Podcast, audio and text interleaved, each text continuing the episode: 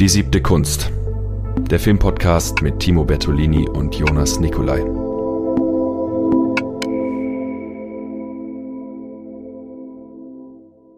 Und damit herzlich willkommen zu einer weiteren Folge Die siebte Kunst. Weil Timo heute unpässlich ist, habe ich mir den fabelhaften Ersatz in Form von Fabian Steffes gesucht, äh, Student der äh, Literaturwissenschaft. Und ähm, ich danke dir, dass du diesen weiten Weg auf dich genommen hast, um mit mir heute über den Film Melancholia zu sprechen von dem dänischen Regisseur Lars von Trier aus dem Jahr 2011. Dieser Film, das verbindet uns, glaube ich, ist ein äh, beidseitiger Liebling, ähm, der äh, immer wieder gern gesehen wird und der auch nach wie vor stark zur Diskussion anregt. Und wir wollen heute mal versuchen, ähm, diesen Film vollumfänglich zu umreißen und unsere aktuellen Gedanken ähm, zu teilen, in der Hoffnung, dass vielleicht der eine oder andere, der den Film noch nicht gesehen hat, dies infolgedessen tut und andere äh, vielleicht nochmal über neue Aspekte nachdenken oder sich bestätigt fühlen in dem, was sie bereits vage geahnt haben. Oder einfach nochmal sehen. Genau, das äh, wäre optimalerweise der Fall. Ähm, fangen wir vielleicht mal an äh, mit deinem Bezug, ganz, ganz grob erstmal. Was, was verbindest du mit dem Film? Ähm, wie ist deine Erfahrung? Ja, mein, meine Verbindung zu dem Film, würde ich sagen, hat sich auch stark, stark gewandelt über die Zeit. Mhm.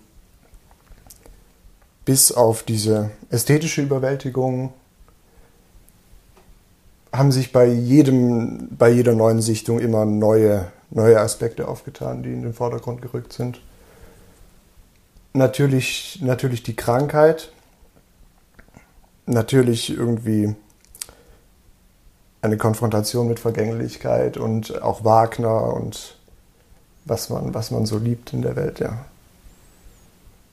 Ja, es ist ein Film, vielleicht kurz zur Handlung, nur grob gesagt, ähm, die Welt geht unter, der Planet Melancholia rast auf uns zu. Äh, der Untergang steht unmittelbar bevor. Ähm, wir sehen diesen Untergang in den ersten acht Minuten in einer Ouvertüre, die mit der Ouvertüre aus Wagners Tristan und Isolde unterlegt ist und ähm, äh, die endet damit, dass die Planeten Melancholia und die Erde kollidieren äh, und die Erde sozusagen vom Planeten Melancholia verschluckt wird und gänzlich getilgt wird. Im Folgenden sehen wir dann eine Hochzeit zwischen Justine von Kirsten Dunst gespielt und Ehemann Alexander Skarsgård. Und ähm, äh, die, diese, diese Hochzeit findet auf einem obszön reichen Anwesen statt, äh, das äh, ihrer Schwester, ähm, fast wollte ich Juliette sagen, aber sie heißt Claire, ähm, gespielt wird und ähm, nicht gespielt wird, sie wird von Charlotte Gainsbourg gespielt. Gespielt auch, aber. ja, äh, gespielt auch, da, dazu kommen wir gleich. Äh, und ihr Ehemann ist Kiefer Sutherland, äh, John. Ähm, und äh, sie kommen zu spät zur Hochzeit und wir leben eigentlich äh, eine traditionelle im oberen Milieu angesiedelte Hochzeit mit allem drum und dran. Bohnen werden gezählt, der Brautstrauß wird geworfen, die Torte wird angeschnitten. Es werden Sprüche auf Heißluftballons geschrieben, die dann zum Himmel geschickt werden, wenn sie nicht gleich äh, vor Abflug verbrennen. Und ähm, zunächst scheint es ja ein Familienidyll zu sein in irgendeiner Form und dann schleicht sich aber rein äh, langsam, äh, Justine hat ein Problem sie ist depressiv und äh, darauf stößt eigentlich kein Verständnis und sie muss eigentlich die Fassade wahren, so wie diese ganze Fassade dort gewahrt werden muss. Das ist der erste Teil. Die Hochzeit ähm, geht daran zugrunde, dass sie nicht in der Lage ist, ähm, die Fassade zu wahren. Und im zweiten Teil, ähm, ziemlich genau in der Mitte, äh, sind die zwei Teile getrennt. Der erste Teil heißt äh, Justine, der zweite heißt Claire. Ähm, sehen wir dann die Konfrontation von äh, Justine, Claire und ihrem Ehemann und deren Sohn, ähm, wie sie äh, den, den, den Planeten erwarten, der kommt. Und dann wird zunächst davon ausgegangen, dass der Planet die Erde verfehlt. Dann macht er aber eine Drehung und kommt zurück. Der Untergang steht bevor und ähm, das Ende ist da. Ja. Du hattest gerade schon ähm, angesprochen, äh, Wagner. Und das ganze Ding ist ja ein referenzielles Fest, sage ich mal. Also wir haben Wagner mit, mit dem Tristan, wir haben, wir haben äh, die, die, die Spätromantik, die, die Kunstepoche, ähm, wir, wir haben die Renaissance, äh, Tarkovsky-Referenzen sind drin und ähm, auch die Filmgeschichte wird, wird hier äh, referenziert. Letztes Jahr ein Marienbad. Und äh, ja, vielleicht willst du mal etwas dazu sagen, zu diesen Aspekten, zu, dieser, zu diesen Referenzen oder an, anders gesagt, was, was äh, macht für dich diesen Film aus konkret? Jetzt, um zuerst auf die Referenzen zu sprechen ja. zu kommen, ich finde, man, man, man muss es gar nicht so, man muss es gar nicht so genau nehmen und dann vielleicht einfach mit dem Ausspruch von Lars, wenn wir Wagner wollen, dann wollen wir Wagner, wie sie sich vielleicht einfach auf jedes Kunstwerk, das äh, referenziert wird, in diesen, in diesen Film übertragen.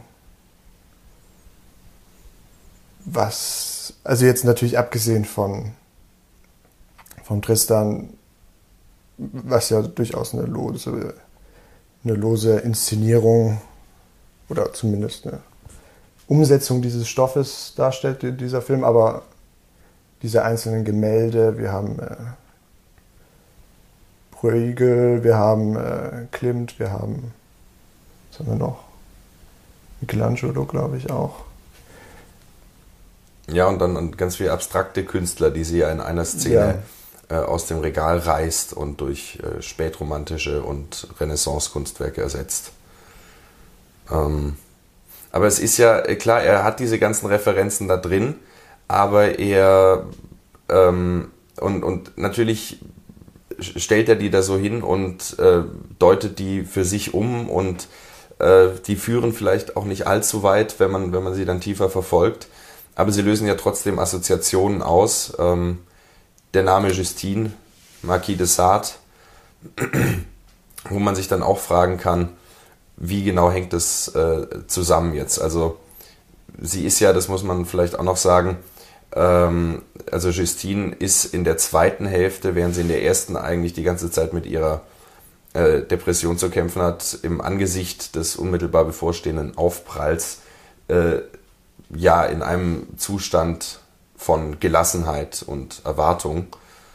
Und ähm, das ist insofern interessant, als dass bei ähm, Marquis de Sade in Justine und Juliette oder Die Leiden der Tugend ähm, die Justine eigentlich die ist, die äh, rein ist, die, die äh, sauber ist, die äh, moralisch integer ist, die an Gott glaubt äh, und dann eigentlich äh, strukturell von irgendwelchen sadistischen Wüstlingen gebrochen wird.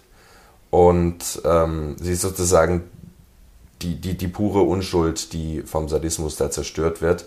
Ähm, dieser Sadismus ist dann einerseits äh, destruktiv und hat damit auch kein Problem, äh, wenn, wenn die Welt untergeht. Also gibt es eine, eine Stelle in der Justine, wo ähm, äh, die Moral oder auch die Einstellung zur Welt relativ gut ähm, auf den Punkt gebracht wird, wenn der Wüstling sagt, ich wäre nicht strafbar, wenn ich den Lauf des Nils oder der Donau hemmen würde, und ich bin es, wenn ich ein, einige Unzen Blut aus seinen natürlichen Kanälen entferne, welch ein Wahnsinn.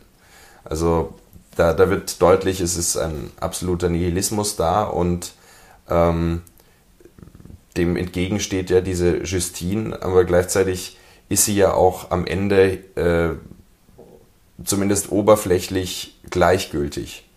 Oberflächlich. Ähm, wie, wie, wie kann man das dann entschlüsseln? Also das sind so Fährten, die er uns da hinschmeißt.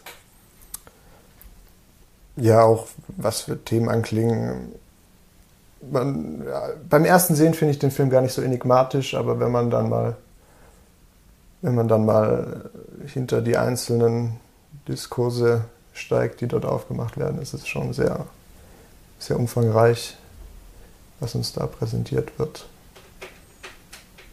Ja. Und ähm, dann ist dadurch auch der, der Verweis auf, äh, auf ähm, Freud wichtig, der ähm, in äh, Unbehagen in der Kultur über den Todestrieb schreibt, der ja auch äh, wesentlicher Bestandteil ist in diesem, in diesem Werk ähm, und bringt eigentlich die Liebe, den Eros und äh, den Todestrieb so als sich gegenseitig bedingendes und nie klar zu entschlüsselndes ähm, zusammen und, und schreibt da. Gleichzeitig kann man aus dem Beispiel, was er davor äh, ausgeführt hat, erraten, dass die beiden Triebarten, also Eros Liebe und Todestrieb, äh, selten, vielleicht niemals voneinander isoliert auftreten, sondern sich in verschiedenen, sehr wechselnden Menge, Mengungsverhältnissen miteinander legieren und dadurch unserem Urteil unkenntlich machen im längst als Partialtrieb der Sexualität bekannten Sadismus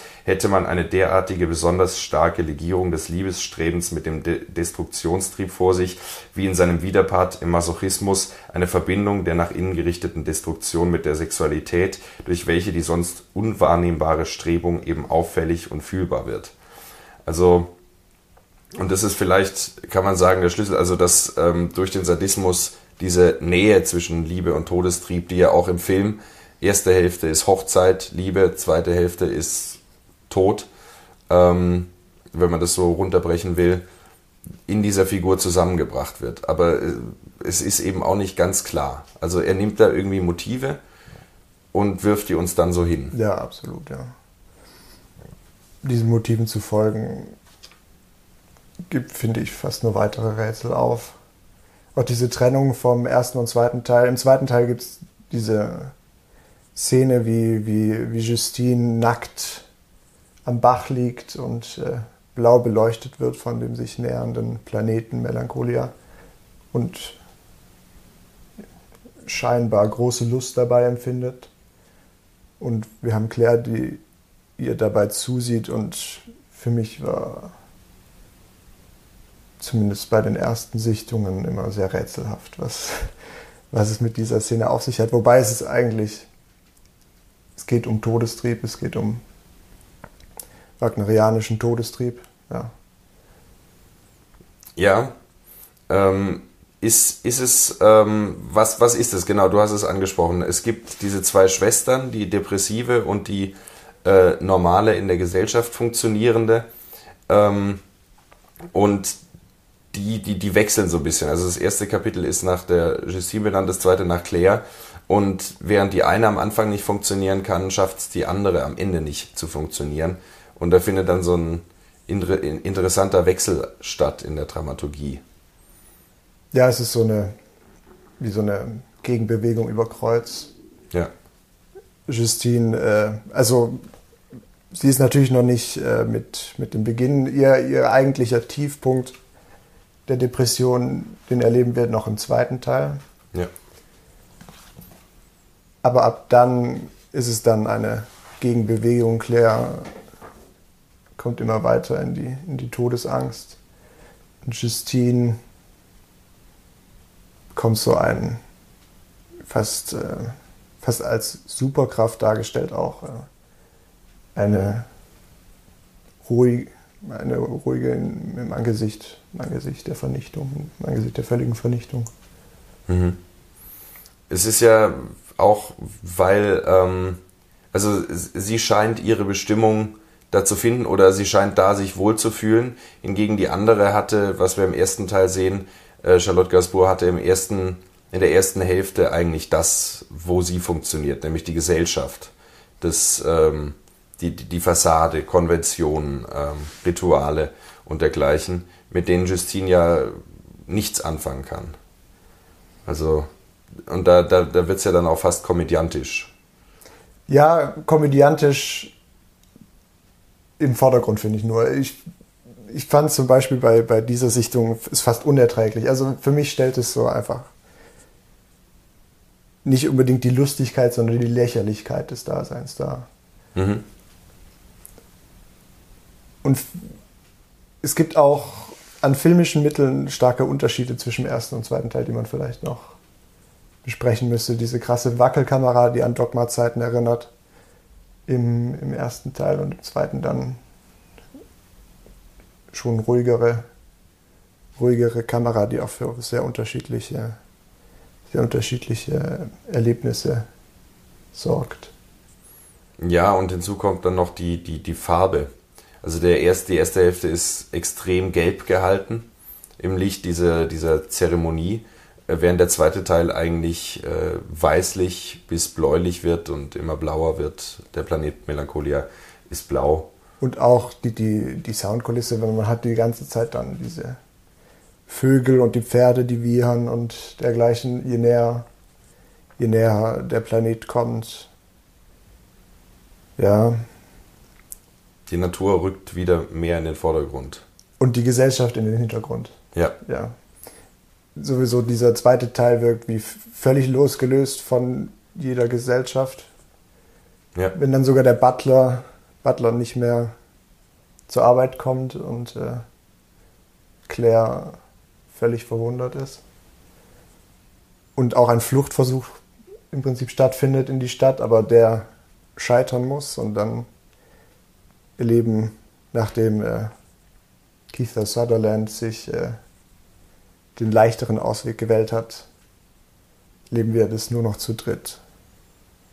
Ja, es ist die Dekonstruktion der, der Kernfamilie auch wieder, die wir äh, auch schon in anderen Filmen erleben. Äh, und das unterscheidet auch die Melodramen von Lars von Trier von herkömmlichen, von äh, Douglas Sirk oder, oder so, ähm, dass er eigentlich immer darauf aus ist, nicht diese Ordnung herzustellen, die in der, sich, der man sich dann in seiner bürgerlichen Welt wieder, wieder wohlfühlen kann und die Ordnung ist hergestellt und man ist zufrieden, weil es ist ja bezeichnet, dass sozusagen, klar, sie sind am Schluss noch zusammen, aber es ist eben nicht mehr Mann, Frau, Kind, sondern es ist die zwei Schwestern und das Kind. Ähm, und dadurch wird eben auch diese kleinste ähm, Gesellschaftsstruktur eigentlich aufgelöst. Ähm. Ja, und auch, also es ist eigentlich völlig egal, dass sie Schwestern sind. Sie könnten auch Freundinnen sein, es spielt überhaupt keine Rolle. Im ersten Teil spielt es natürlich noch eine Rolle, aber im zweiten, da, da, verdampf, da verdampfen diese, ja. diese Beziehungen in, in Gänze. Nur das Kitten stellt doch ein bisschen eine Anomalie dar in dem Ganzen. Also, wie ich finde, zumindest auch in anderen Thematiken. Was meinst in denen du? Justine sich dann ein. Justine äh, lacht Claire nur aus, als sie meint, äh, wir könnten doch äh, zusammen auf der Terrasse einen Wein trinken, wenn die Welt untergeht. Und Justine antwortet nur scherzhaft, ob sie nicht auch noch Beethovens Neunte hören will. Also eine absolut radikale Ansicht davon, wie, wie ein Tod sein kann, ob er schön sein kann mhm. oder gut oder dergleichen. Aber dann dennoch wird dieses magische Zelt errichtet, oder die magische Höhle errichtet. Für ihren, also sie bauen dann Neffen. am Schluss so Stöcke zusammen, die sie dann so als Zelt äh, auf, auf eine Wiese stellen, um sich dadurch ähm, spirituell zu, äh, zu schützen. Oder zumindest sagt, äh, sagt Justine das zugunsten, zugunsten des Kindes. Ja, genau, das, dieses, dieser Dialog. Ähm, ich paraphrasiere, also äh, Papa hat gesagt, wenn der Planet einschlägt, dann ist man nirgendwo sicher, es gibt keinen Ort, um sich zu verstecken. Und dann Justine die antwortet, da hat dein äh, Vater aber die magische Höhle vergessen. Mhm. Ja, also deswegen kann man da auch nicht so klar, äh, also es wäre natürlich leicht zu sagen, es ist ein absolut nihilistischer und fatalistischer Film, der sagt, okay, die Welt geht unter, ist sowieso alles scheiße, passt schon. Aber das ist es nicht. Und ähm, das äh, finde ich, ist bei uns so. Äh, das äh, ging auch vielen so, mit denen ich gesprochen habe. Im, im Internet wird auch viel berichtet. Slavoj Žižek sieht es ähnlich, ähm, dass eben das kein Nihilismus ist, äh, der uns deprimiert und desillusioniert zurücklässt, sondern dieser Film, und Lars von Trier hat selber gesagt, hat eigentlich das schönste Ende seiner Filme. Äh, und bevor, bevor wir jetzt da... Das Glücklichste. Das Glücklichste. Das Glücklichste. Das Glücklichste. Bevor wir äh, jetzt da intellektuell reinsteigen, ist es ja doch auch auf der Effektebene so, dass man, selbst wenn man ganz unbedarft an die ganze Sache rangeht, eigentlich danach nicht verzweifelt ist. Sondern man, finde ich, kann sich auf der Affektebene ganz stark äh, bei Justine wähnen ähm, und teilt diese, die, diese, diese Hingabe, diese Bereitschaft, ähm, die je nachdem, wie man ihren Gesichtsausdruck liest oder vielleicht projiziert man da auch nur, aber fast was hat von Vertrauen. Ja, ja, Schicksal ist vielleicht ein Wort, das, das man da in den Ring werfen könnte. Es, bei mir hat sich immer die Frage gestellt, warum sie nicht. Also rein persönlich, warum sie sich nicht umbringt. Mhm. Filmisch ist es natürlich klar, der Weltuntergang als gemeinsamer Untergang, aber wir haben zum Beispiel die, die Badewannenszene, in der sie, ähm, in der Claire ihr helfen will, in die Badewanne zu kommen, damit sie sich mal wäscht. Und äh, Justine schafft es nicht. Mhm. Aber bei der Badewanne natürlich sofort die Assoziation an sich irgendwie die Pulsadern aufzuschneiden oder dergleichen. Was, was meinst du? Gibt, gibt es da einen Unterschied? Naja, ähm, das, das eine ist ein aktiver Akt, zu sagen, ich beschließe mir das Leben zu nehmen. Und das andere ist, ähm, das Leben eigentlich als das zu nehmen, was es ist, nämlich als vergänglich und ähm, als natürlich vergänglich. Und vielleicht liegt die Hoffnung darin, dass man sagt, ähm, das, das Leben ist endlich und wir müssen alle sterben. Hier jetzt filmisch verdichtet, äh, alles stirbt zugleich. Ähm, Was ja unser, also das Schicksal der Erde sein wird. Ja, äh, wir, werden, wir werden sehen. Ähm, wenn wir es sehen, noch wir. Ja, wir, wir sicher, also in solchen Zeiten, aber ich habe ge gehört, 2029 soll in Erdnähe ein Komet vorbeischießen. Mal sehen, ob es auch so sein wird wie, in, wie im Film. Naja, das wäre natürlich äh, spannend. aber aber ähm, also für mich würde die Hoffnung vielleicht darin liegen, zu sagen, ähm, dass äh, das Leben ja erst durch den Tod lebenswert wird. Also ähm, erst, im, erst durch die Zeitbegrenzung habe ich eine Motivation dazu zu sagen, ich muss die Zeit nutzen und ich muss die Momente ausschöpfen. Weil wenn es ein, immer ein Morgen gibt, kann ich alles, es gibt keine Notwendigkeit, sich damit jetzt auseinanderzusetzen. Also die Endlichkeit ist, glaube ich, essentiell äh, für, für, die, äh, für die Erlebbarkeit von Schönheit und von äh, dem Leben in all seinen Facetten und in all den wunderbaren Dingen, die es zu bieten hat. Ja, da sind wir natürlich tief im philosophischen Diskurs. Es ist auch, finde ich, ähm, die Möglichkeit von Sein und Nichtsein. Was, was Nichtsein bedeut, bedeuten kann, wird in diesem Film, finde ich, sehr deutlich. Einfach einen umfassenden Frieden, den man, den man am Ende erlebt. Es wird auch ganz explizit gemacht, mit Justines Superkräften, auf die wir gleich noch zu sprechen kommen, ähm, dass es kein anderes Leben gibt im Universum, dass wir allein sind und dass mit der Einverleibung der Erde durch Melancholia alles Leben überhaupt vernichtet wird. Und dass damit im Prinzip auch Dasein endet. Kollektiv. Mhm. Aber es war da. Es war da, ja. Und darin liegt ja eigentlich schon eine, eine unglaubliche Un Unfassbarkeit. Also die Tatsache, dass es da war. Ja, dass äh, Melancholia existiert, ja. Ja, das, das ist ja, die Melancholie ist ja so was wie eine Rückbesinnung auf das, auf das Vergangene, eine, eine wilde Schwermut, ich denke an Ernst Jünger, die ähm, einen ergreifen kann äh, und dass man eigentlich etwas nachhängt. Und ähm, das Leben liegt ja sozusagen aus dieser Perspektive zurück. Und insofern, vielleicht ist der Gedanke Quatsch, aber ist es dann auch kein Problem, wenn das Leben in der Zukunft endet. Ja, es ist kein Problem. Es ist einfach äh, eine Frage, die man vielleicht nicht nur mit Furcht betrachten sollte. Es ist natürlich schon insofern ein Problem, als dass es irgendwie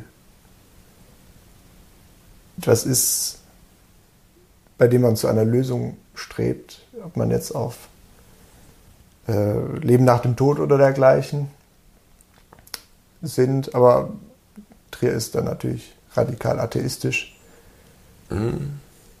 Ja. Naja, ähm, er hat gesagt, er, er, also es gibt immer wieder auch nach Melancholia noch äh, Versuche ähm, von ihm, äh, den Glauben zu finden. Ähm, Der Film ist radikal atheistisch, zumindest würde ich behaupten. Ja.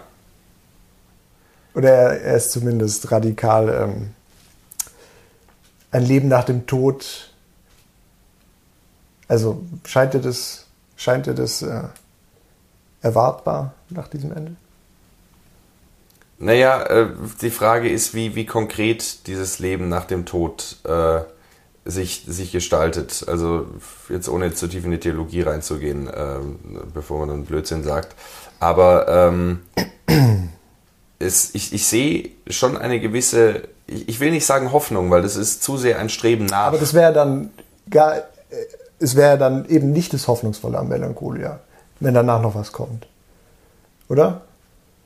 Ja, ich glaube, jetzt sind wir an dem vertraktetsten Punkt eigentlich vom ganzen Film. Also, weil das, dieses, diese, das zeichnet ja auch Lars von Triers Werk aus, dass er so schwer äh, zugänglich ist, dass man äh, wirklich Klarheit sich verschafft. Also ich Auf der Fakt, Effektebene immer sehr zugänglich, aber dann Genau. Was, was dahinter steht, ja. Also das, ähm, der Film lässt sich deswegen, glaube ich, auch nicht ähm, auf, auf eine klare Aussage diesbezüglich oder generell auf eine klare Aussage, äh, auf eine eindeutige, un, äh, eine widerspruchsfreie Aussage so, so. festlegen. Deswegen die Frage, was, was denken die Figuren da? Also hoffen sie auf etwas danach? Also ich sehe keinen, also klar, wenn man jetzt sagt, das Leben ist ewig und geht danach weiter und so weiter, dann würde, würde die, ähm, würde diese äh, Bombastik äh, und dieses, dieses Monumentale, was da gegen Ende geschieht, wieder so relativistisch abgetan werden. Und das ist, glaube ich, nicht im Sinne von Lars von Trier. Aber ähm, also was, was, was, also ich, ich glaube, also deswegen vielleicht ist da die Frage, warum bringt sich Justine nicht selber um, wieder, äh, wieder relevant. Weil wenn es wirklich nur darum ginge, das Leben auszulöschen, dann äh, könnte sie sagen, okay, ähm, ich bringe mich um oder ich nehme vielleicht noch ein paar Leute mit, ich hole mir ein Maschinengewehr und dann äh, machen wir da so ein Kamikaze-Ding. Aber das tut sie ja nicht. Ähm, und das und also es ist, wenn es nur darum ginge, dass alles zu Ende wäre, dann wäre, glaube ich, auch nicht diese Hoffnung da oder diese, dieses, dieser Optimismus, die, mit dem einen der Film zurücklässt. Und ich würde sagen, genau darin liegt der, liegt der Optimismus. Ich, also, für mich ist dieses Ende absolut. Und also da, da gibt's, lässt, wird keine Möglichkeit offen gelassen. Es ist jetzt, äh, finde ich, intellektuell schwer, schwer zu durchschauen. Mhm. Es ist mehr, mehr was Metaphysisches und äh, deswegen schwer darüber zu sprechen und äh, nach Wittgenstein vielleicht auch nicht sehr sinnvoll darüber zu sprechen. Wenn wir, wenn wir solche Fragen, vielleicht ist es gar nicht sinnvoll, solche Fragen an den Film zu stellen. Mhm ja, man, man sieht, wir, wir kommen äh, da auch dann an unsere Grenzen. Insofern. Ja, man muss den, man muss den Film einfach sehen. Ja. Also vielleicht ist es schon sinnvoll, sich diese Fragen zu stellen, aber ohne darauf zu hoffen, Antworten zu finden. Ja, also wenn man, wenn man in die Gesichter der Figuren sieht, du meintest bei, bei Claire, äh, bei Justine könntest du vielleicht etwas in die Richtung vermuten? Es es ist schwer erkennbar, weil Film ist ja immer ein sehr uneindeutiges Medium Ja, ja. und äh, sie sitzt da mit geschlossenen Augen ruhig. Und man könnte es einerseits interpretieren als Gott sei Dank, endlich ist dieser ganze Mist zu Ende. Wobei sie ja auch in Erwartung von schlimmen Schmerzen, die, die, sie sterben ja alle den Hitzetod, der ja unglaublich schmerzvoll sein muss. Ja, das, das kommt noch hinzu. Ähm, Und äh, den, den kürzeren Ausweg hat dann äh, Claires Ehemann natürlich gezogen mit den äh, Medikamenten, die ihn umgebracht haben, die eigentlich Claire gekauft hat. ja. Und es wird ja auch angedeutet, dass es für die ganze Familie reichen würde. Er, äh, wie, wie heißt er denn? Also Kiefer Sutherland, Äh, John. John ähm, fragt, ob, er, ob sie die ganze Familie umbringen wollte. Mhm. Und dann am Ende stirbt nur er. Fe- Feiger als Goebbels war so meine Assoziation. Ja. Feiger als Goebbels. ja. Ja, ähm, interessant, weil äh, Lars von Trier ist ja 2011 durch ähm, ein paar fragwürdige oder merkwürdige Äußerungen zu Hitler und äh, zum NS-Regime aufgefallen, wo er auf der Pressekonferenz in Cannes gesagt hat, I understand Hitler, woraufhin er zur Persona non grata äh, diskreditiert wurde, bis, bis der Haus der Jack-Bild. Ähm, und wir, wir, haben, wir haben über den Todestrieb schon gesprochen. Wir haben über Wagner am Rande gesprochen. Ähm, und Todestrieb ist einerseits ja was, was wir im Tristan ganz stark finden, in dieser spätromantischen Idee, ähm, was von den Nazis aber auch extrem stark wieder aufgegriffen wird. Also ähm, äh, ich, ich weiß jetzt gerade nicht wo, aber jemand hat äh, äh, Hitler als die, personifiziert, als die Personifizierung des Todestriebes bezeichnet. Und diese ganze Ideologie lebt ja von der Hingabe der Massen, die sich im Affekt hingeben für, für ein höheres Ideal, was ihre eigene Individualität äh, nichtig macht eigentlich. Also ähm, fürs Vaterland sterben, äh, für, für ein höheres Ziel sterben und so weiter. Und es ist äh, auch natürlich, klar kann man sagen, es ist die Angst, ähm, die, die auch John hat, äh, vor der Folter, vor den Alliierten. Ähm, aber es ist ja auch bezeichnet, dass sie sich eigentlich alle umbringen. Ähm, und, äh, und also dieser Todestrieb und Nationalsozialismus hängt ganz stark miteinander zusammen. Äh, dann der Bezug zu Wagner, der von den Nazis hergestellt wird. Und jetzt kommt Lars von Trier mit einem Film über Todestrieb mit äh, Wagner als äh, zentrales Leitmotiv. ähm, und äh, dann kommt er auch noch auf der Pressekonferenz an und äh, schwadroniert irgendwas davon, dass er Hitler versteht äh, und ihn in seinem Bunker sitzen sehen kann. Ähm, und man kann es natürlich als geschmacklose Aussage äh, abtun und sicherlich ist es auch eine solche Aussage. Aber ich glaube, dass was er in seinem Gestammel da ausdrücken will, ähm, mehr ist. Ähm, und letztendlich ist es im Sinne dieses Films, der uns auf einer ähm, seduktiven, also Seduktionstheorie, Markus Stigelegger, Filmtheorie, äh, Film als, ähm, als Verführungsmedium, äh, ähm, dass uns dieser Film es ja schafft, uns da mitzureißen und uns äh, auch zu mobilisieren für diese Bereitschaft, ähm, sich hinzugeben. Also mir ging das jetzt bei der Sichtung vorgestern ganz stark wieder so, dass ich, ähm, obwohl ich nie über Suizid ernsthaft nachgedacht habe und eigentlich auch ganz glücklich bin, ähm, die, mich da voll rein versetzen konnte und sagen konnte, ja, äh, ich, ich spüre diese Bereitschaft und in irgendeiner Form äh, affiziert es mich auch. Und ja, das sind, das sind Dinge, die da, glaube ich, ganz eng zusammenkommen. Äh, und ich habe auch äh, eine Ehrenrettung parat für Lars von Trier. Ähm, aber vielleicht willst du was zunächst dazu sagen. Ja, ich bin gespannt auf deine Ehrenrettung, weil ich finde es einfach. Also, er hat natürlich extrem der Rezeption dieses Films geschadet damit. Das stimmt, ja. Der Film wurde dann nur indirekt ausgezeichnet in Cannes über äh, Auszeichnung von Kirsten Dunst als beste Hauptdarstellerin. Immerhin, also immerhin war das noch möglich, dank Robert De Niro. Ja, ich würde da gar nicht zu sehr. Also diese Pressekonferenz ist natürlich Zeitgeschichte, aber man sollte vielleicht lieber zehnmal den Film gucken als einmal die Pressekonferenz, würde, würde, ich, würde ich behaupten. Und ähm, ja, Ehrenrettung von Lars, ich glaube wirklich, für mich ist es ziemlich erbärmlich, wie er, wie er da sitzt und äh, irgendwas mit Nazis sagen will und dann zu weit geht und äh, da würde ich auf jeden Fall zustimmen und natürlich ist es auch, äh, deswegen würde ich eben auch gar nicht so viel Raum einräumen, aber ähm, es ist ja doch im Bewusstsein drin, immer noch. Also ähm, das, das hat ja auch immer noch einen Einfluss darauf, wie er wahrgenommen wird. Ja, du meinst einfach, die Assoziation liegt nicht so fern, wie man denkt bei dem, bei dem Film, oder? Genau, und ich glaube auch, dass ähm, äh, das, was er da sagen will und grandios scheitert auf erbärmliche und geschmacklose Art und Weise, dass er das letztendlich in Melancholia ähm, schon macht. Und dass man vielleicht ähm, diese, diese, durch diese Aussage nochmal den, den Zusammenhang oder das Verhältnis von, von Trier zu Wagner und äh, zur, zur deutschen Geschichte im Allgemeinen äh, äh, besser, besser verstehen kann.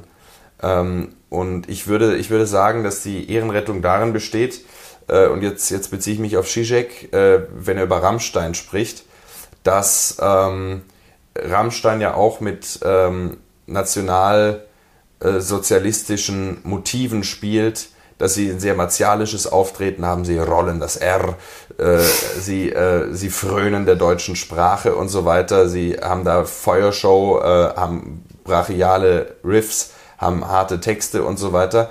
Und, und, und die Masse. Bitte? Und die Masse. Und sie haben eine immense Masse, die ihnen zuhört und äh, die äh, jetzt ähm, durch den Song Deutschland im Stadion stehen wird und Deutschland brüllen wird. ähm, was natürlich in Anbetracht des Textes ähm, dann wieder relativiert wird, aber natürlich trotzdem sehr ironisch ist. Und was, was Zizek da ähm, äh, attestiert, dass eigentlich äh, Rammstein äh, die ähm, den, ein, ein menschliches Grundbedürfnis oder einen menschlichen Hang, den er hat, nämlich sich ähm, einem Ideal hinzugeben. Also es ist ja, wir brauchen gar nicht auf Rammstein gehen. Jedes, jedes Popularkonzert, wenn die Massen da stehen, seid ihr gut drauf und die Menge brüllt ja und dann hey, hey, hey und so weiter. Das ist ja äh, dem zutiefst ähnlich, was, ähm, was an Nazi-Propaganda ähm, äh, in, in diesen Stadien passiert ist. Und ähm, zeigt auch, dass eben der Mensch durchaus eine Affinität dazu hat, sich selbst aufzugeben und ähm, dann sind wir auch wieder beim Todestrieb. Und äh, genauso äh, haben die Nazis ja Wagner zu diesem Zweck instrumentalisiert, wenn sie die, die Meistersinger von Nürnberg ähm, äh, groß als Ouvertüre spielen, wenn, wenn Adolf Hitler da langfährt und solche Geschichten. Ähm, und das äh, ähm, Rammstein letztendlich, so Zizek, äh, die ähm, die Ideologie rausnimmt ähm, und diese Motive, die uns faszinieren und die uns reizen, ähm, in einen Rahmen verfrachtet, in, der, in, dem er, äh, in dem diese Dinge sozusagen ausgelebt werden können, ohne äh, ideologisch äh, instrumentalisiert und missbraucht zu werden. Und ähm, ich glaube, dass Lars von Trier, indem er Wagner einsetzt, und indem er äh, den Tod und den Todestrieb hier zusammenbringt, ähm, ähnlich vorgeht, indem er sagt, ähm, wir nehmen ähm, das Absolute, du hast auch schon gesagt, der, das Ende von Melancholia ist absolut, wir nehmen das Absolute, ähm, lassen es auf, die, auf das Kollektiv prallen und äh, nehmen noch Wagner dazu ähm, und macht es aber auf un- oder vorideologische Weise, wie Zizek sagen würde, weil der Planet hat keine Agenda im Sinne, er will die Macht übernehmen, er will äh, äh, Menschengruppen verfolgen und ausrotten oder, oder dergleichen, sondern es ist einfach ein Planet und damit geht er eigentlich sein Naturverständnis von Antichrist nochmal weiter. Chaos reigns. Äh, Natur ist weder moralisch noch unmoralisch, Natur ist amoralisch, also unideologisch oder vorideologisch. Und äh, deswegen sehe ich da eine Ähnlichkeit zu, zu Rammstein und äh, auch von Seiten Lars von Triers der Versuch, ähm, Wagner äh, auf, auf diese Weise zu rehabilitieren. Ja, äh, da, da, müssen wir dann vielleicht auch auf das Genre des Katastrophenfilms allgemein zu sprechen kommen, dem dazu schnell ein Walter Benjamin Zitat, der dem eine Nähe zum Faschismus einräumt. Mhm.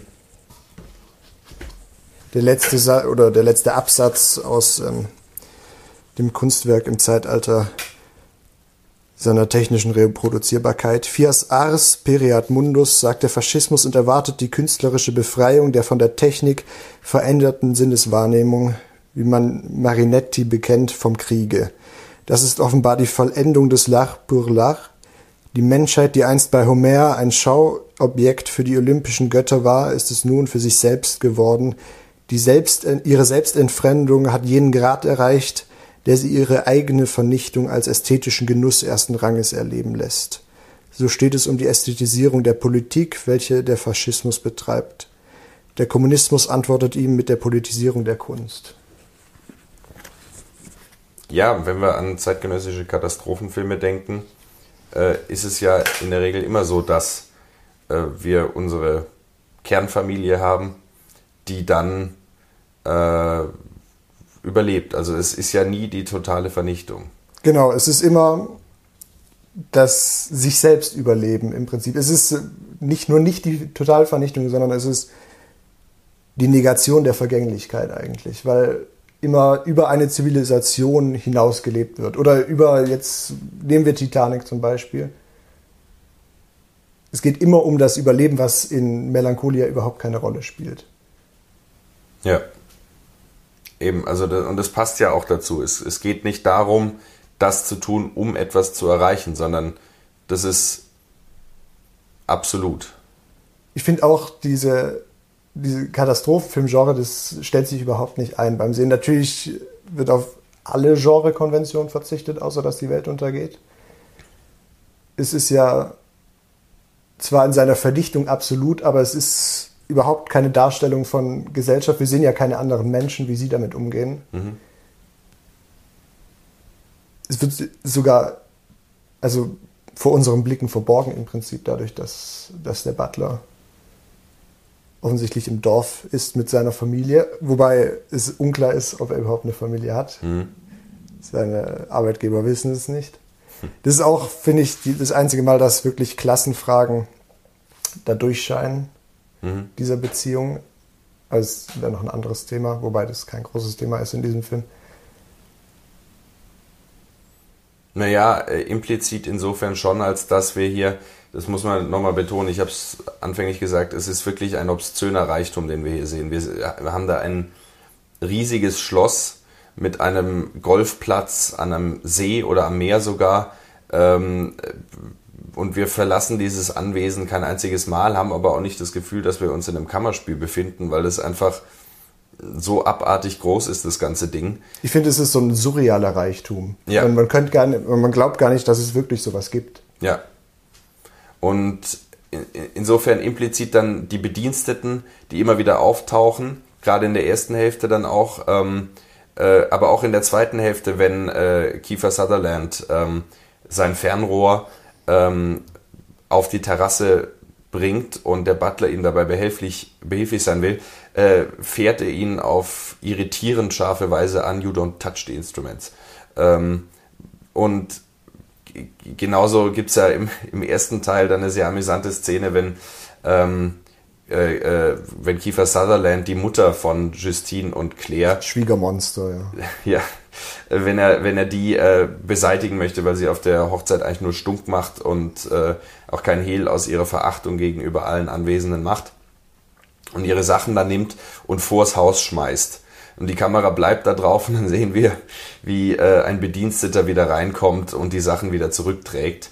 Also es ist, es ist nicht zentral, aber es ist, finde ich, schon sehr fein verwoben, dass. Ja, natürlich auch mit ihrem, mit ihrem Boss. Im ersten Teil gibt es schon noch öfter auch solche Fragen. Es ist fein verwoben, ja, absolut. Aber es ist keine zentrale Frage einfach dieses Films, würde ich, würde ich sagen. Ja, das stimmt. vielleicht müssen wir dann noch ein bisschen mehr auf den ersten Teil auch zu sprechen kommen, über also was, was das eigentlich ist oder allgemein die Beschaffenheit, inwieweit man diesen Film als Allegorie sehen könnte. Mhm. Und ich finde, das fast einzige Merkmal oder der einzige Anlass, das zu tun, ist diese, sind diese sehr komisch wirkenden Superkräfte von Justine. Also diese Superkraft von, sie ist scheinbar im Besitz irgendeiner, irgendeiner Wahrheit, mhm. die auch nichts mit ähm, Wissenschaft zu tun hat, wie dann ganz explizit gemacht wird. Und das wäre für mich eben dann ein Signal, zumindest das allegorisch zu betrachten. Oder? Ja. Ja, die Frage ist, was, also das ist tatsächlich ein Aspekt, aus dem ich sehr wenig schlau geworden bin. Ähm, und es wird auch eigentlich nur einmal wirklich thematisiert, nämlich im ersten Teil gibt es dann, ich hatte es vorher schon erwähnt, ähm, es werden so Bohnen in so ein Glas geworfen und dann müssen die Gäste schätzen, äh, wie viel da drin ist und dann gibt es einen Preis für den Gewinner. Der Ehemann schätzt zwei Millionen. Ja. Ähm, und äh, sie äh, ist dann relativ kurz vor Ende, ich glaube in den letzten 20 Minuten, sagt sie dann zu Claire, ähm, ja, ich weiß genau, wie viele Bohnen da drin waren, 637 sind es, glaube ich. Ähm, und äh, das, das, kommt so, wird einem da auch wieder hingeworfen.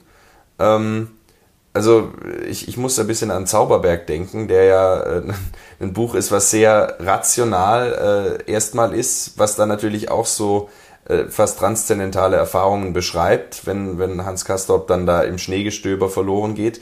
Was dann aber im, im letzten Fünftel, glaube ich, ist es, plötzlich mit einem Kapitel aufwartet, was, äh, wo es dann um Beschwörung geht und um äh, Ouija-Bretter und um Geister, mit denen sie sprechen und so weiter. Und ähnlich wirkt es hier auf mich, dass so plötzlich bricht es so ein und man ist irritiert. Was, was ist das jetzt? Ähm ich hätte, im Gegensatz zum Zauberwerk, hätte ich da tatsächlich eine Deutung, ja. die auch ein bisschen mit dem ersten Teil zusammenbricht. Es ist so, die, die, die Krankheit im Prinzip als so eine Art Superkraft. Wie wir auch ganz klar hinter die Fassaden immer filmisch sehen von den, von den einzelnen Figuren. Also Lars macht es ja großartig, wie er mit, äh, also Einsatz genügt im Prinzip, um die Figur uns in einer unglaublichen Tiefe darzulegen. Mhm. Dieser Blick, finde ich, wir, nehmen, wir nehmen da so im ersten Teil ein bisschen die, finde ich, ähm, den Blick, übernehmen den Blick von, von Justine und wie sie die Dinge halt, wie sie da durchsieht. Es geht ja auch, wie hast ja eben schon erwähnt, es gibt diesen Vorwurf von Claire an sie, nicht authentisch zu sein. Mhm. Und Justine erkennt natürlich, dass niemand authentisch ist, aber sie kann halt, es geht halt nicht, sie, sie erträgt es halt nicht, weil sie weiß, dass niemand authentisch ist. Und dieser Blick, ich, ich habe es immer so gelesen, dass, dass das dann damit zusammenhängt, dass sie in Besitz dieser Wahrheit ist.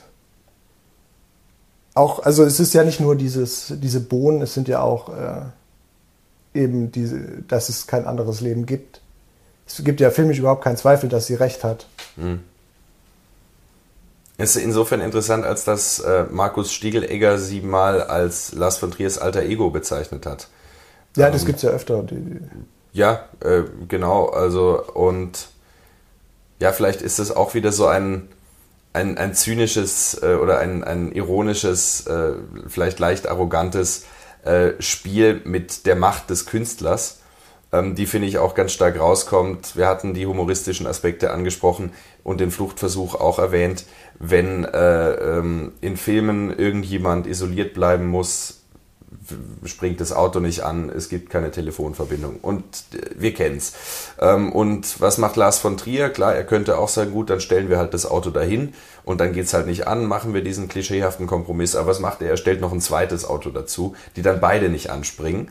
Ähm, und, und dann fahren sie mit dem, mit dem Golfcar äh, eine, eine Strecke und das Auto hört dann auch irgendwann auf zu fahren. Dann fahren sie am 19. Golfloch vorbei, obwohl Kiefer Sutherland äh, mehrfach betont, dass sein Golfplatz 18 Löcher hat. Ja, wie jeder Golfkurs 18 Löcher. Ja, achso, okay. Ähm, Und äh, solche Spielereien erlaubt er sich ähm, die, die ganze Zeit. Und ich glaube, das macht es auch so schwer, es zu entschlüsseln, weil klar, man kann jetzt da ankommen und sagen, irgendwie der Planet sorgt dafür, dass die Technik ausfällt.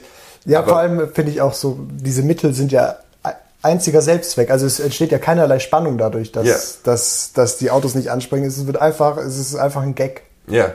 Und, und das macht es dann eben auch so schwer zu, zu dekodieren, weil man im Hinterkopf immer Lars von Trier hat, der da äh, sein, sein Süppchen kocht. ähm, deswegen wird ihm ja auch immer vorgeworfen, manipulativ zu sein und so. Aber ich finde, das ist eigentlich eine große Chance, das Medium dann selber auch nochmal mitzureflektieren und auch das Künstlersubjekt ähm, wahrzunehmen, ohne dass es sich selbst in den Vordergrund rückt. Und äh, finde ich, ergänzt das Ganze nochmal um eine Ebene, die es aber bei weitem dadurch äh, nicht leichter macht, äh, auf, auf Eindeutigkeit zu kommen. Am Rande sehr kurz bemerkt, uns gibt es auf YouTube mit Bild, aber auch auf Spotify, iTunes, Deezer, Google sowie sämtlichen anderen gängigen Podcast-Portalen und per RSS-Feed für einen flexiblen und individuellen Hörgenuss. Wir freuen uns über jede Unterstützung und wären fürs Abonnieren, Liken und Teilen aufrichtig dankbar. Außerdem gibt es uns auf Instagram als Erziebte Kunst. Auch dort lohnt es sich vorbeizuschauen, um keine weiteren Folgen mehr zu verpassen. Ja, dieses enigmatische, dieses schwer durchdringbare. Vielleicht muss man es einfach dabei belassen und diesen Film äh, abseits von solchen intellektuellen Fragen auch schauen, wie ähm, Wittgenstein von seinem Tractatus Logicus Philosophicus meint, meine Sätze erläutern dadurch, dass sie der, welcher mich versteht, am Ende als unsinnig erkennt, wenn er durch sie auf ihnen über sie hinausgestiegen ist. Er muss sozusagen die Leiter wegwerfen, nachdem er auf ihr hinaufgestiegen ist. Er muss diese Sätze überwinden, dann sieht er die Welt richtig ich finde in diesem Widerspruch in Melancholia, vor allem zwischen mutmaßlich Triers altem Ego Justine und der tatsächlichen Inszenierung äh, des Films, also sie macht sich ja darüber lustig, dass äh, Claire vielleicht noch Beethovens Neunte beim Weltuntergang hören will und wir hören dann natürlich Tristan. Mhm für mich ist, da steckt natürlich ein Widerspruch drin, wie, wie viel in diesem Film überhaupt Ambivalenzen stecken. Dialektik. Dialektik, ja, ich, ich weiß gar nicht, wie Lars mit Hegel steht, aber bestimmt, bestimmt auf gutem Fuß. Ja. Na, das ist ja interessant. Ich habe ähm, vor kurzem ein äh, Gespräch mitverfolgt, ähm, in dem stark diskutiert wurde, ob Lars von Trier ein intellektueller Filmemacher ist. Also er kriegt ja oft den Vorwurf, prätentiös zu sein und, und so weiter.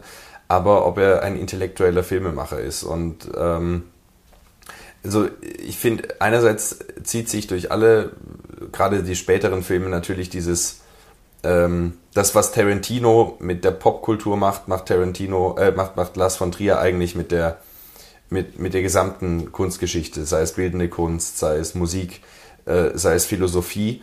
Und äh, gerade auch in Antichrist, finde ich, zeigt sich klar auf, wie sehr er sich mit, oder auch schon in Dance in the Dark, wie sehr er sich mit zum Beispiel ähm, äh, feministischer Filmtheorie auseinandergesetzt hat und da ganz bewusst Dinge wörtlich nimmt. Ich sage nur äh, Selbstbeschneidung der Frau, ähm, Kastrationskomplex und so weiter, da sind wir wieder bei Freud, ähm, dass er diese Dinge irgendwie kennt ähm, und bewusst verarbeitet.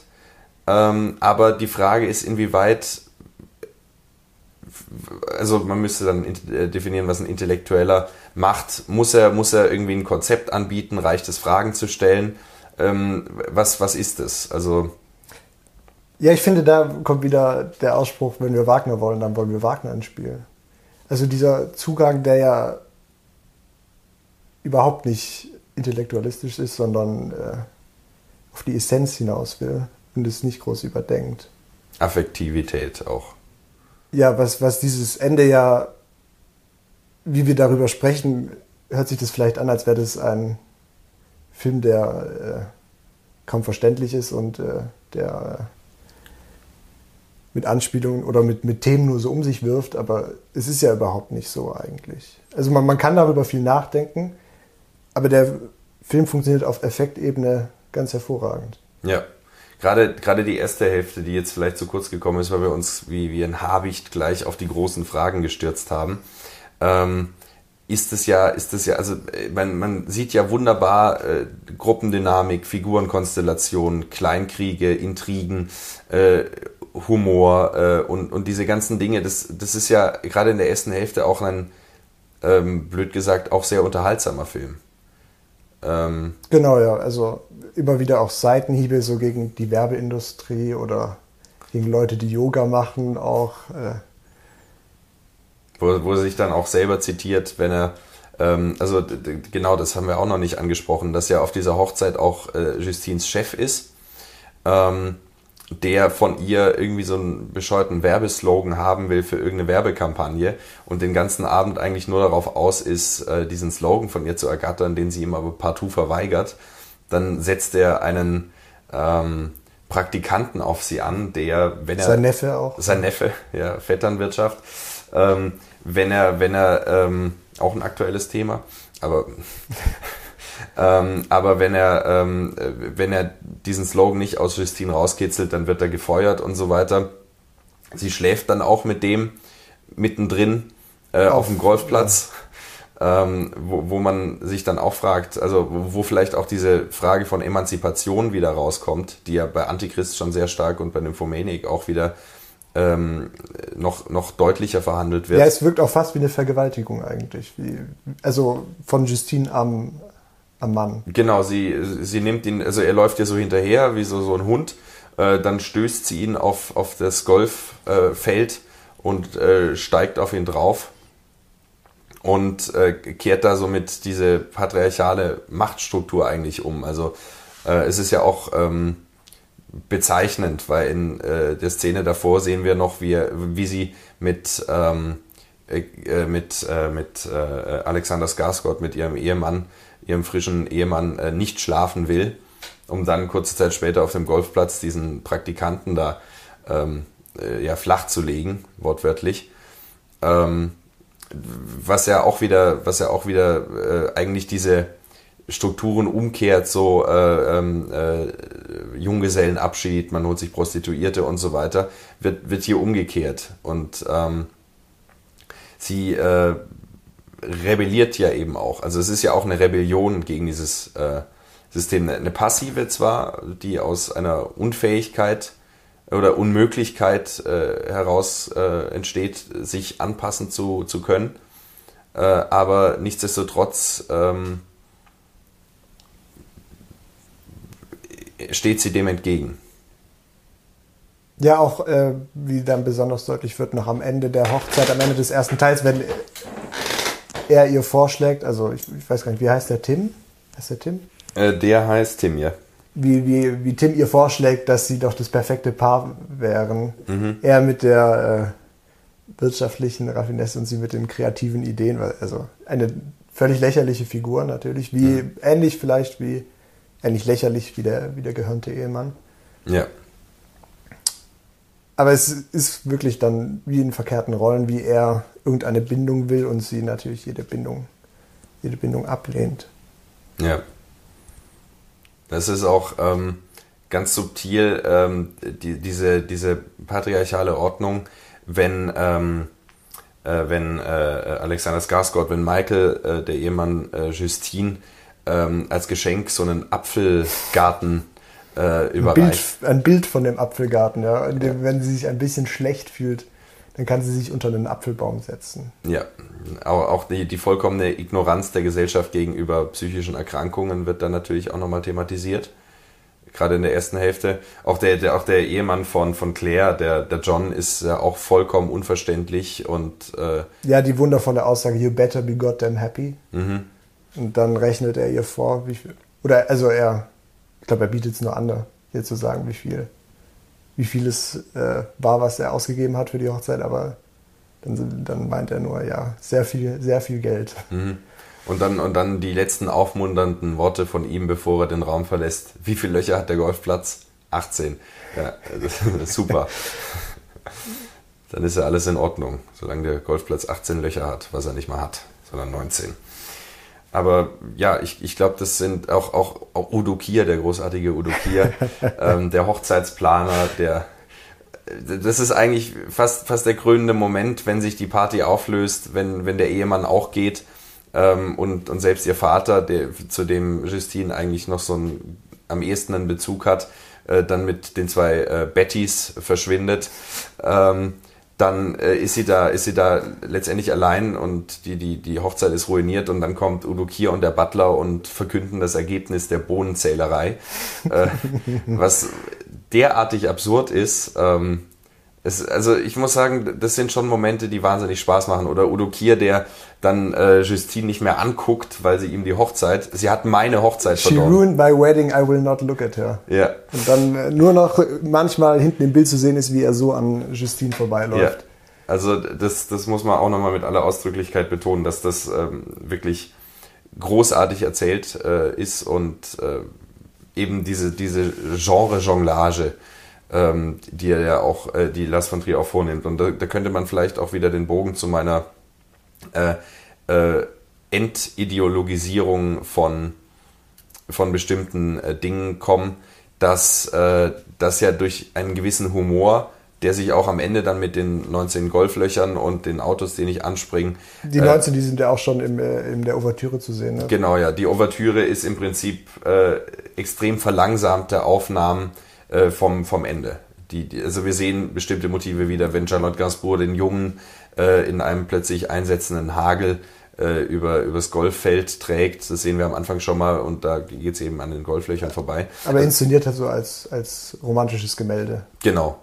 Ähm, und das, das zieht sich eben auch bis, äh, bis zum Ende durch, dieser Humor, wenngleich er natürlich, also ähm, und, und dadurch äh, macht er, also nimmt er bestimmten Dingen so ein bisschen die, die, die Schärfe einerseits, was nicht heißt, dass andere Szenen unglaublich äh, schwer erträglich sind, wenn wir an die Szene in der Badewanne denken oder an den Hackbraten, den der äh, Justine gekocht wird. Ähm, äh, damit, sie, damit, damit es ihr besser geht und wo sie auch, was sagt sie? It tastes like ashes. Ja. Ähm, also er schafft es eben, diese, diese Momente zu erzeugen, wo man aus dem Grinsen nicht rauskommt. Auch diese bescheuert große Stretch-Limousine am Anfang, mit der sie dann über so einen Feldweg fahren. Das ist dann die erste Szene nach der Ouvertüre. Und mit der, mit der Stretch-Limousine dann nicht zum Anwesen kommen.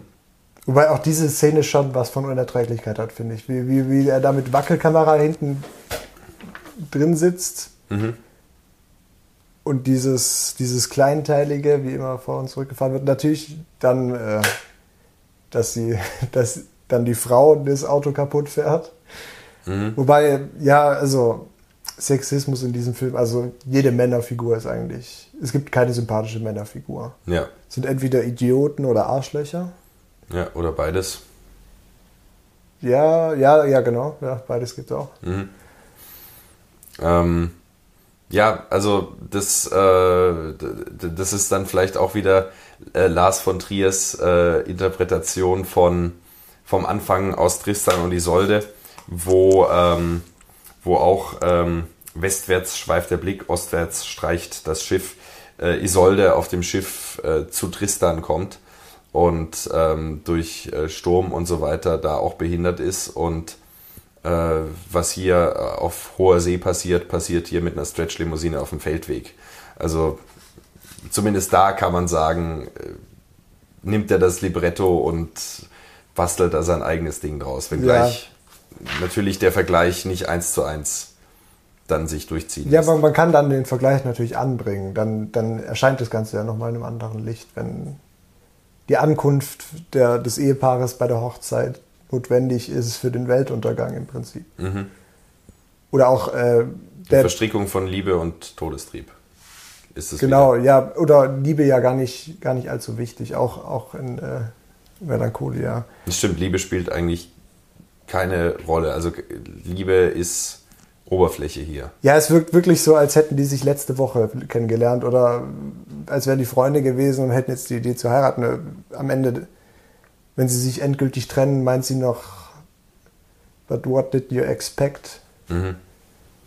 Äh, was hat er sich denn erwartet mit einer manisch-depressiven, sich eine manisch-depressive Braut zu nehmen? Ja, das ist, das ist irritierend, weil der Film ja am Anfang wirklich dieses glückliche Liebespaar zeigt, scheinbar glückliches Liebespaar. Ich weiß gar nicht, ich kann mich nicht mehr erinnern, man müsste ihn nochmal zum ersten Mal sehen und wirklich nachvollziehen, ob man, weil ich fand es schon fast unerträglich, aber es ist sicher dann auch in Retrospektive, was, was am Ende passiert oder was bei der Hochzeit passiert. Ja gut, ich meine, der Weltuntergang wird natürlich, das wissen wir davor, der wird uns ja sozusagen in der Ouvertüre gespoilert. ja, auch ein, also toll. Ja. Zu spoilern, absichtlich. Ja, das äh, auch, auch was, was diese Katastrophenfilme eigentlich nicht. Vielleicht tun. auch äh, dann angelehnt an Ranitzkis Ausspruch, dass äh, eigentlich die Ouvertüre von Tristan genügt. Mhm. Ja. Ja, das ist, ähm, das ist schon eine, eine sehr, sehr, sehr feine Sache da. Aber ähm, ja, was, was kann man noch sagen? Also ich glaube, ich, ich glaube, der Film ähm, hat eine, eine, eine Schwerfälligkeit auch, die sich, die sich schon durchzieht. Ob die jetzt ab der Stretch-Limousine ist oder ab dem Moment, wo einem langsam klar wird, was mit ihr los ist.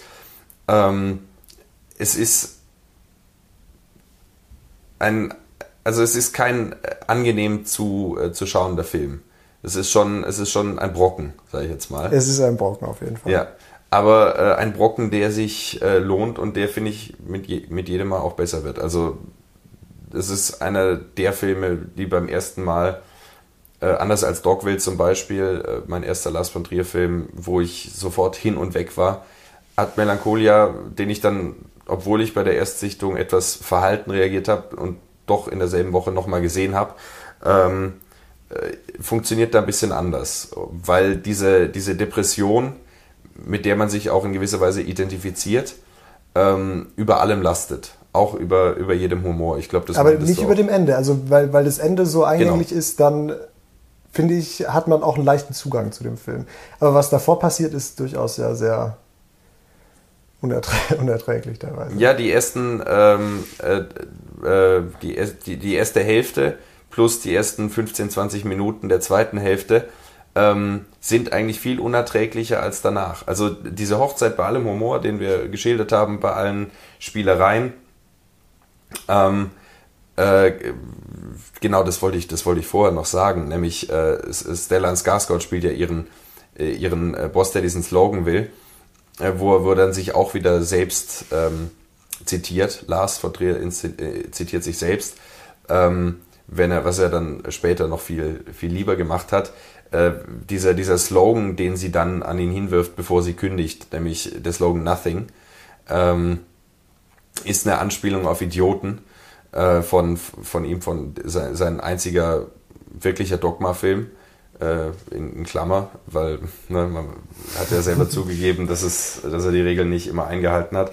Ähm, wo auch äh, so eine Werbefirma äh, einen Slogan bespricht und die äh, Firma heißt ähm, Babykost und der eine schlägt dann als Slogan de, äh, vor Kinderkost.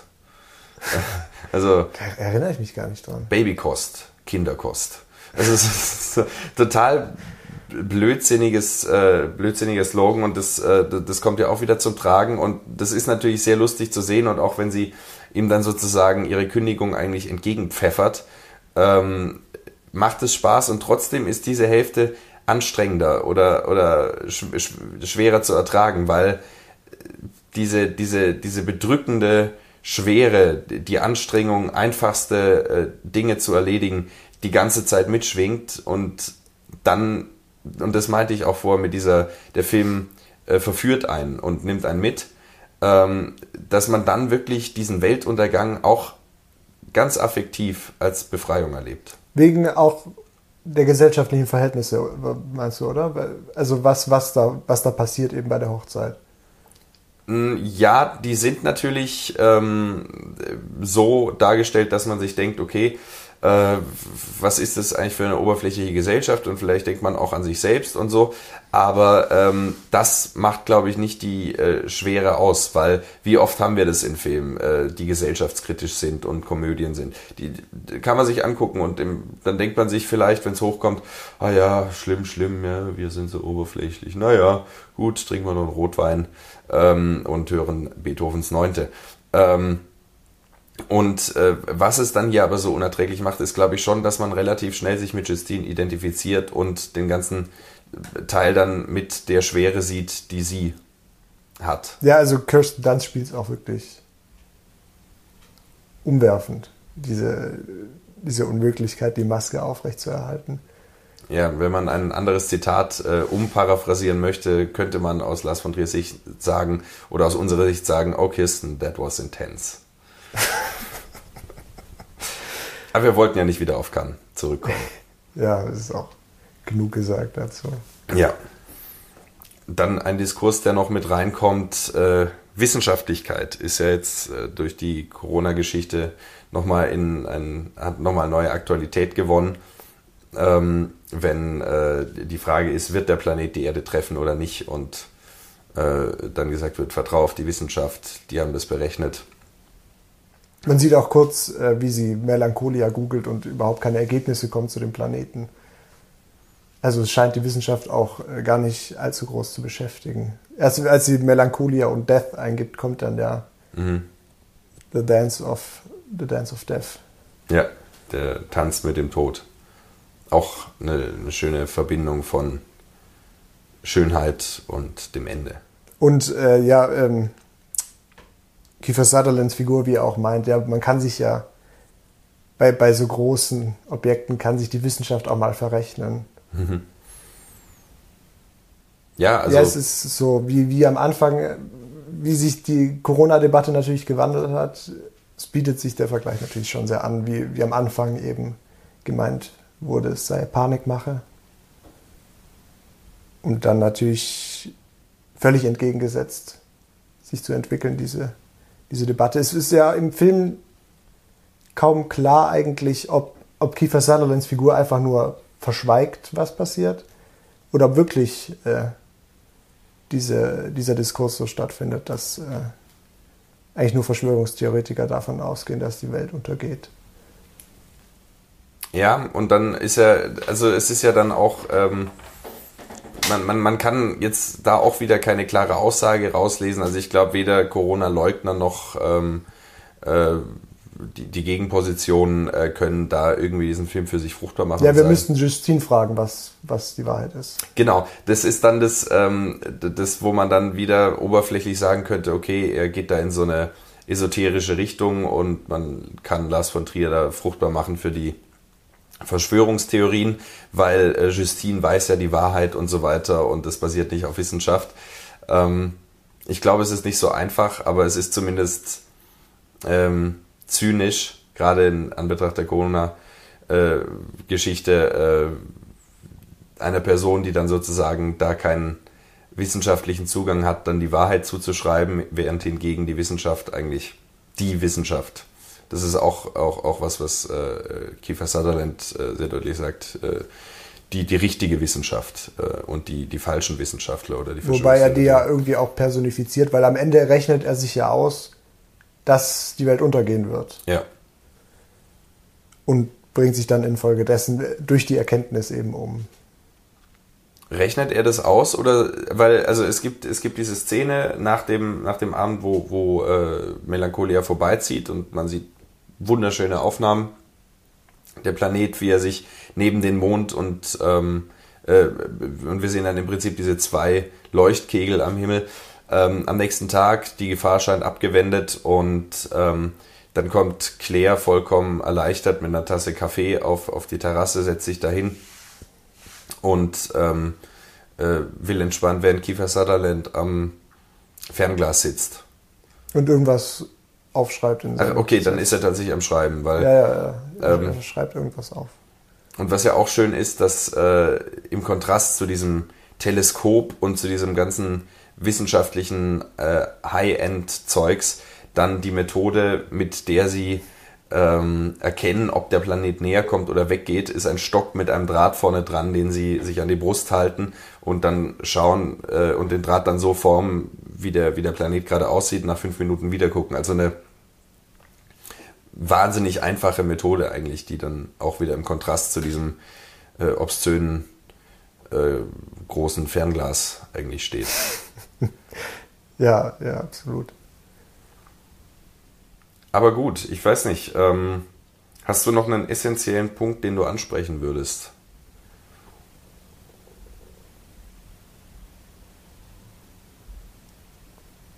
Ja, los.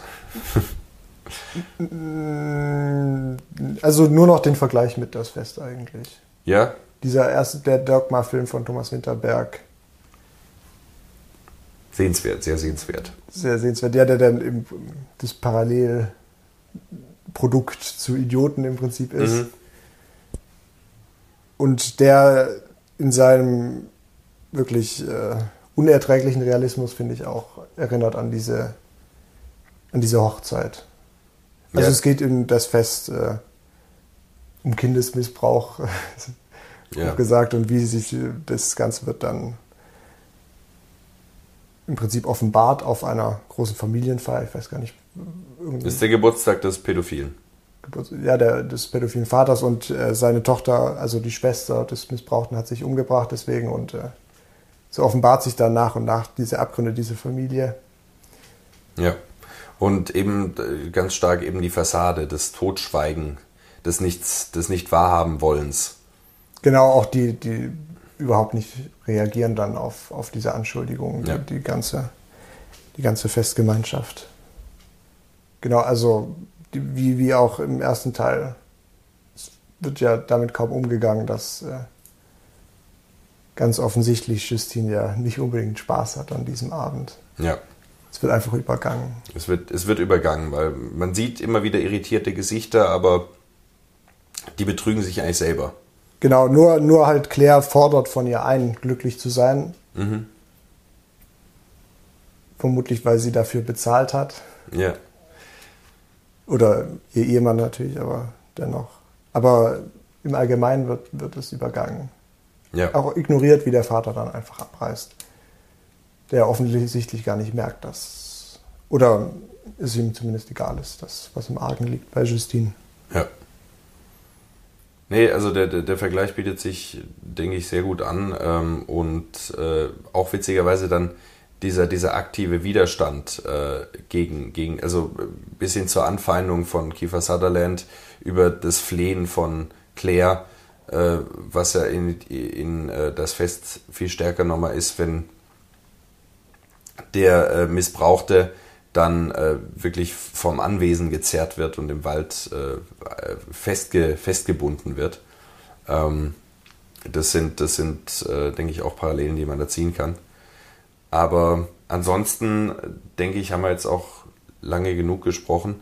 Ähm, es ist, denke ich, ein Film, an dem man äh, noch weiter arbeiten kann und vermutlich nie fertig werden wird. Und äh, wer weiß, vielleicht kann man da ja mal eine Aktualisierung vornehmen in ein paar Jahren. Äh, 2029, wenn dann wenn der dann, Komet kommt. Ja, genau, wenn, wenn dann der nächste Diskurs sich aufmacht. Ja. Und äh, es ist eine große Empfehlung. Es ist äh, wirklich ein, ein, einer der, der, großen Meisterwerke der jüngeren Filmgeschichte. Ähm, so wie die meisten anderen Filme von Lars von Trier auch. Ja, man darf auch nicht abgeschreckt sein von dem, was wir hier alles angeschnitten haben auch davon, dass es Wagner ist, ist es völlig, also man muss die Ouvertüre nicht kennen, man hört diese Musik und äh, sie ist sehr eingänglich. Ja. Also. Ja, das ist eben das Schöne. Man wird sich auf intellektueller Ebene niemals äh, daran abarbeiten, äh, nie äh, abschließend abarbeiten können, aber äh, er funktioniert eben auch so wunderbar. Absolut, ja. Gut, vielen Dank, Fabian. Sehr gern. Vielen Dank fürs Zuschauen. Bis dahin. Tschüss. Tschüss. Die siebte Kunst. Der Filmpodcast mit Timo Bertolini und Jonas Nicolai.